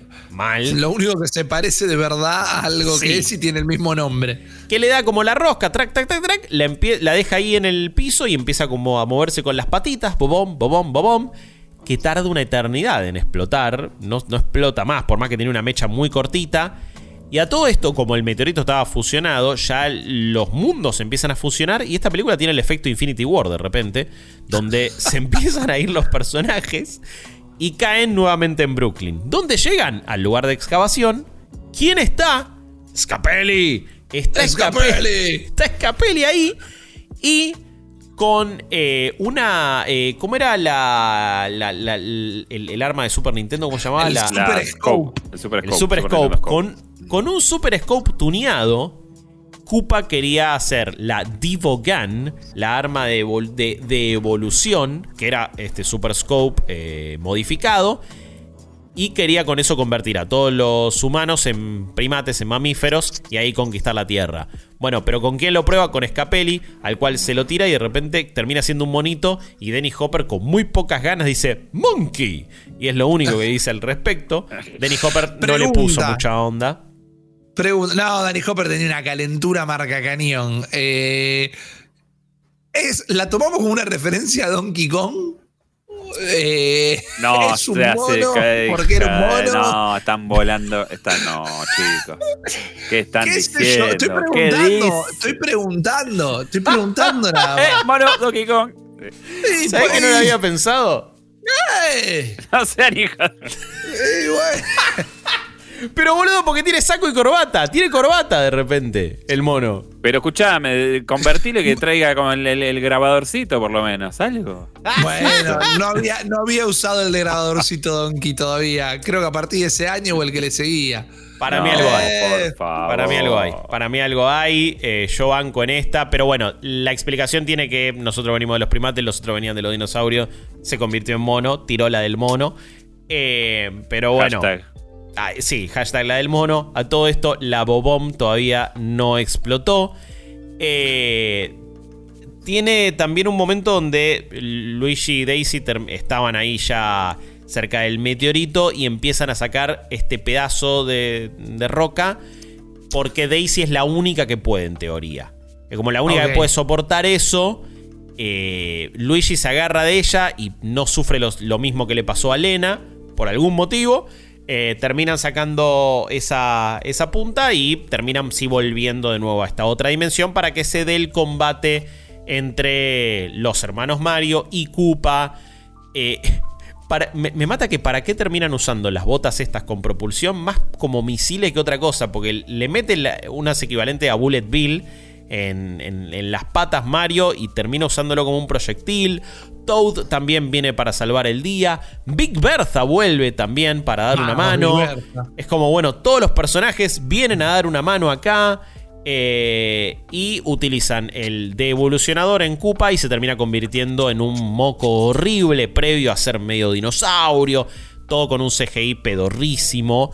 Y nada, termina siendo este líquido verde. Y todo el mundo festeja que Koopa murió de repente. Es como, bueno, ah, listo, todos se dieron cuenta que Koopa era un facho. Se da la revolución del proletariado. Y eh, quien regresa a su estado natural, porque utilizan también la máquina, realmente mucho no lo explican, veo que casi pasa solo. El previo rey del Mushroom Kingdom, el padre de, eh, de Daisy, que dice solamente una línea en toda la película. Em, y se lleva una, una buena torta porque dice, amo a esos plomeros. es lo único que dice. Como, Que encima es Link Herringsen, eh, que es un actor de la puta madre que por algún motivo hace ese cameo y nadie va a entender por qué. eh, Lance Henriksen lo vimos en eh, muchísimas. Lance. No, pero viste, en, en Alien, o sea, es un grosso, boludo. Y de repente hizo ese papel, pero por 5 segundos. eh, en Terminator 2, en, en Terminator también, perdón. en- verdad. nada, es un campeón. Pero está ahí y dice, I love those plumbers. Y se va a la goma. No sé cuánto le habrán pagado por eso, me alegro por él. Bueno, y lo pará, envidio. pará. No, Sí. pero ahí, ahí te- tenemos una gran conexión. ¿Por qué Cupa odiaba a los plomeros? Porque el rey amaba a los plomeros. No sabemos Sí. ni por qué el rey amaba a los plomeros ahora, pero tenemos la respuesta de por qué Cupa los odiaba. Porque el rey los amaba. Te O entiendo, sea, te mira, entiendo. Había ahí, había una trama ahí. Había Que- algo. Sí. Quedó en la mesa de edición, seguramente. Eh, como, eh, de- como toda la mitad de la, el re- de la película. Como el resto del sentido de esta película. Sí, de, de la mitad en adelante na- se, lo, se lo olvidaron. Quiero ver el Director's Cut de esto alguna vez. Eh, a- acá está esta cosa temática que yo le decía de Daisy dice, no, me voy a quedar. Quiero conocer a mi papá, esta es mi Está muy bien, naturaleza. Bien. Luigi se queda medio como descorazonado, dice, uh, bueno, te voy a extrañar, se dan un beso, vuelven los hermanos Mario para la Tierra, se queda Daisy ahí en, en- el Mushroom Kingdom, los dos por su lado, vuelven los hermanos Mario, no parecen, a ver, en teoría el mundo vio como ellos salvaron a la Tierra, hay hasta ellos salen en la tele ahí como que hay un informe dice los hermanos Mario y los voy a llamar los super hermano Mario lo- lo- los super hermanos Mario los super Mario Bros eh momento Leo DiCaprio. ¿Eh? ¿Eh? ¿Lo entendés? pero no parece haber cambiado nada a nivel económico sigue viviendo en el mismo departamento siguen comiendo las mismas pastas ellos siguen siendo quienes eran y Luigi está triste y en ese momento cae una, una de las secuencias que yo jamás me olvidé en la vida porque fue la primera vez que vi una película que seteaba otra y que terminaba de esa manera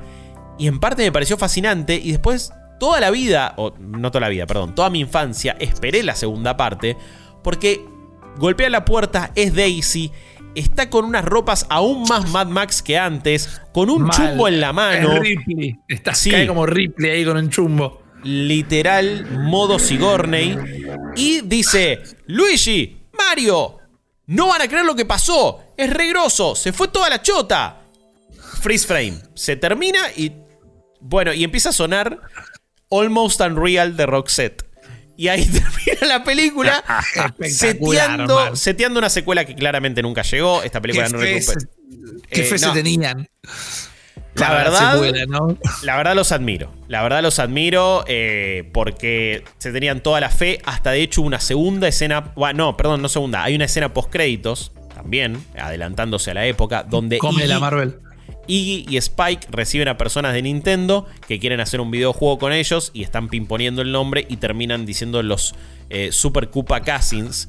Que obviamente no se termina haciendo ni nada. Pero no hubo segunda parte, no hubo jueguito de y Spike, no hubo un choto. Guarda, de ahí se chorearon eh, la publicidad de Wii después, porque son los dos japoneses que te caían a la puerta de tu casa a golpearte Wii, la puerta y decían jugar. We want to play. Claro, Eh. exactamente.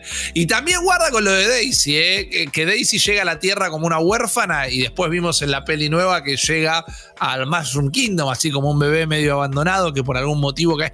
O sea, nadie lo quiere hablar. Nadie lo quiere La decir. influencia de Super Mario literal- 93. No, no, mal, pero también quería decir que eh, Daisy, en realidad Peach, es un bebé que alguien tiró por el excusado. o sea, y que Sí. cayó por los caños en Picante. mundo champiñón. Complicado, ¿viste? Complicado. Picante. Nada. Eh, hablemos ah- lo que hay que hablar. Así finaliza esta excéntrica, extraña y bizarra película. Increíble, increíble. Eh, de nuevo, hasta 45, 50 minutos es un peliculón. Si no se, si no se llamara Super Mario, por cierto, si no se llamara Super Mario, porque decís. ¿Qué nombre le pones? Eh, ¿Cómo se llama esta película? Peligro en Dino City. Excelente. Como- Sí, sí. Dino Rumble le pongo. No sé, bien. algo así. Dino City Rumble. Ahí está.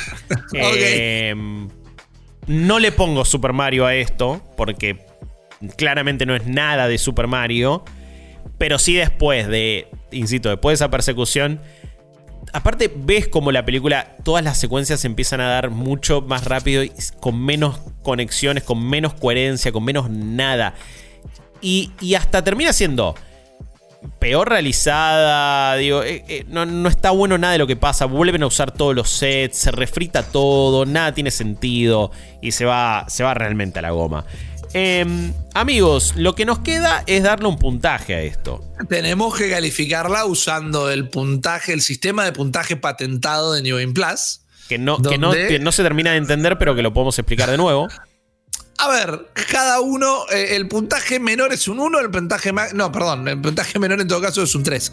Eh, el puntaje máximo es un 9, cada uno tiene 3 puntos para darle a la película, que es su valoración personal, siendo uno mala, dos eh, y tres buena. Eh, eh, y después la sumatoria total de eso da el valor. Es como Famitsu, ¿no? Cada uno de nosotros analiza con puntaje esta película y ese es el valor, el valor final. Si no me equivoco, Depredador, ¿qué se había llevado?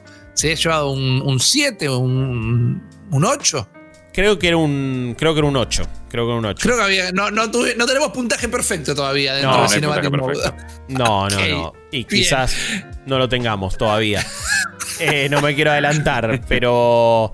A ver, Mariano Ripi Risa, ¿qué puntaje del 1 al 3 le das a esta película? Yo voy a decir lo siguiente: esta película es mala. Esta película es mala en gran parte por que no alcanza su objetivo. Quiere ser una película inspirada en uno de los juegos más grandes de todos los tiempos, que ya lo era en ese momento. Sí. Y pasó por un infierno de producción, por gente que no supo cómo tratarla, nadie estaba controlando, nadie tenía ganas de actuar esa película. Fue un desastre. Podés mirarla y dentro de todo, hoy la puedes consumir como consumo irónico, hoy puedes empatizar con el desastre que fue filmarla. No es una película perfecta, no la puedo defender bajo ningún concepto, no le pongo un 1. Yo le voy a poner dos puntos. Porque me parece que hoy la podés mirar y entretenerte. Entonces, en esto de Cinematic Mode, de mirar las películas sin monóculo, yo hoy mi puntaje es un 2. Coincido. Mi puntaje, señoras y señores, es un 2. Bien. Para mí también es una película que eh, te entretenés. Es mala, obviamente, pero tiene su encanto. Y es una, pieza histórica. Yo le pongo un 2. Por ahora, la película de Super Mario tiene 4 puntos. Bien. Jeremías Curchi alias eh, Chopper. No, yo El hombre que la fue a ver a la Van Premier. Que estuvo al lado de Dan Colter y Gaby Roife. Voy a impartir justicia. Supo ver en la pantalla grande. La única persona que ve en la pantalla grande de esta película. Es verdad. ¿Qué onda? Eh, para mí es un 1, eh, en parte porque lo, siento así, porque el cine en 1993 parece que estamos hablando de una cosa arqueológica y, realmente, digamos, es un poquito arqueológico porque pasaron 30 años. Pero el cine en ese momento había tenido ya grandes exponentes en cuanto a materia de producción, había tenido grandes exponentes en cuanto eh, lo que es una, adaptación, eh, no de este tipo, ¿no? Así tan problemático y tan este, multifacético de lo que podría haber sido, pero bueno, también, eh, qué sé yo, venimos hablando de películas que por distintos factores, capaz que hoy pueden ser algo de consumo irónico, uno podría cuestionar el valor de entretenimiento que puede tener o, la capacidad actoral de un tipo como, como Barney, ¿no? Que, o sea, digo, pero en sí, o sea, creo que son películas que se mantienen mucho más en pie. Esto es un pastiche total que entiendo todo y, que uno también empatiza y creo que también hay como dentro de lo que es la producción eh, cosas que son medio seminales también eh, a partir de esta película, pero de nuevo, si la pones al lado de todas las que venimos hablando es la, es la peor de todas. O sea, eh, me parecería un acto de, injusticia, un acto de injusticia total, porque yo le iba a poner un 2 pero un 6 y después tenés otras películas que hemos visto que cumplen mucho mejor el objetivo con 8 puntos, digo, no, para esto no. No, bueno, pero. Esa es la escala New en Plus. Está bien, pero, pero yo. Vos no podés evaluar esta película eh, teniendo en cuenta el puntaje de las otras películas. Claro. Vos tenés No, que pero- pero- película por lo que es esta película, viejo. Por eso, no importa, digo, eh, yo hablo de la narrativa, o sea, el- el- la persona que se ha suscrito a este podcast va a tener una serie de, de- de- de puntuaciones y de repente nos encontramos con esto que objetivamente creo que es una mala película, o sea, es una mala película. Sin monóculo, sin polera, sin cuello mao. Es fea, o sea, en todos los aspectos me parece que es fea. Yo voy a ponerle un Está muy 1 porque me parece que el 5 es perfecto para esto. No creo que eh, deba cruzar esa, ese umbral. Obviamente, 5 está bien, o sea, es como, es exactamente eso, es una película regular, que puede tener sus este, cositas que te pueden llegar o interpelar más o menos. Eh, me gustaría saber de vos si te interpela este tipo de. este, este film particularmente. eh, en tus comentarios acá cuando esté en YouTube. Eh, pero, pero bueno, no sé, yo creo que, que- que- que tengo que ponerle el uno porque el, eh, la patria me lo demanda. La patria Eh, gamer me lo está demanda. perfecto, eh, está perfecto, Jobs. Es tu Pero puntaje. honestamente iba a poner un 2 porque creo que está a mitad de tabla. Pero si considero lo que venimos haciendo, no puedo, no puedo darle ese lujo. Perdón. Eh, Perdón, le, queda, le que- le queda un 5 final. La Sí. gente sabe que le quisiste poner un 2. Igual, la gente sabe que es un 6 espiritual. Es un 6 en concepto, ¿no? Pero es un Claro. 5 final en, en el registro cinematográfico homologado de New Game Plus. Y así es como entonces llegamos al final de esta nueva edición de Cinematic Mode, dándole una calificación de 5 puntos entonces. Cine, pibe. Sí. Cine. Super Mario Bros. Con el 1993. padrino no pasaba esto, ¿eh? No pasaba No, esto es cine. Estaba, Scapelli en el padrino. Estaba Scapelli. ¡Ey! Esta película sí la podés comparar con El Padrino, me parece, tiene Esta sus peli. puntos. eh, esta peli, justamente, un abrazo a Scapelli, a Big Bertha, a todos los grandes personajes que a mí me resultan memorables, incluso más que algunos otros que, que hemos visto. Mirá, eh, Spike en la versión animada pudo haber sido más, pero no es ni una pizca de lo que es Scapelli, Big Bertha, eh, Yoshi Toad de esta peli y un montón de otros más. Eh, Lena también que tiene que sufre una fatality, así que todo eso ha pasado, la hemos pasado muy bien, espero que lo hayan disfrutado. Gracias a todas las personas que se sumaron a la grabación de este eh, nuevo Cinematic Mode que recuerden, pueden acceder a la grabación en vivo. Ningún contenido está dentro o está eh, eh, o es exclusivo para personas que tienen su suscripción. O sea, nada está detrás de un paywall, pero si se suscriben al plan Legendary en cafecito.app New Game Plus, pueden ver la grabación en vivo de este y otros contenidos. Si están en el plan Epic también, en Coffee y en Cafecito, por cierto, van a poder acceder de manera anticipada al contenido. Y después, si tienen el plan Rare, están ahí en el grupo de Telegram, nos dan una mano enorme también. Y si no, no importa, lo ideal es que vengan acá, que lo disfruten, que sigan este podcast, el resto también, Spoiler Quest, Weekly Quest, Daily Quest, todo lo que hacemos acá en New Game Plus. La verdad es que nos ayuda un montón. Pronto estará publicado para todo el mundo. Amigos, amigas, nos despedimos. Gracias Mariano Ripirriza por tu sabiduría y por eh, bancarme en celebrar Super Mario Bros. 1993. Eh, Un eterno placer, Guillo. Un eterno eh, placer. No creo que lo mismo pueda decir el gran Jeremías Curchi alias Chopper.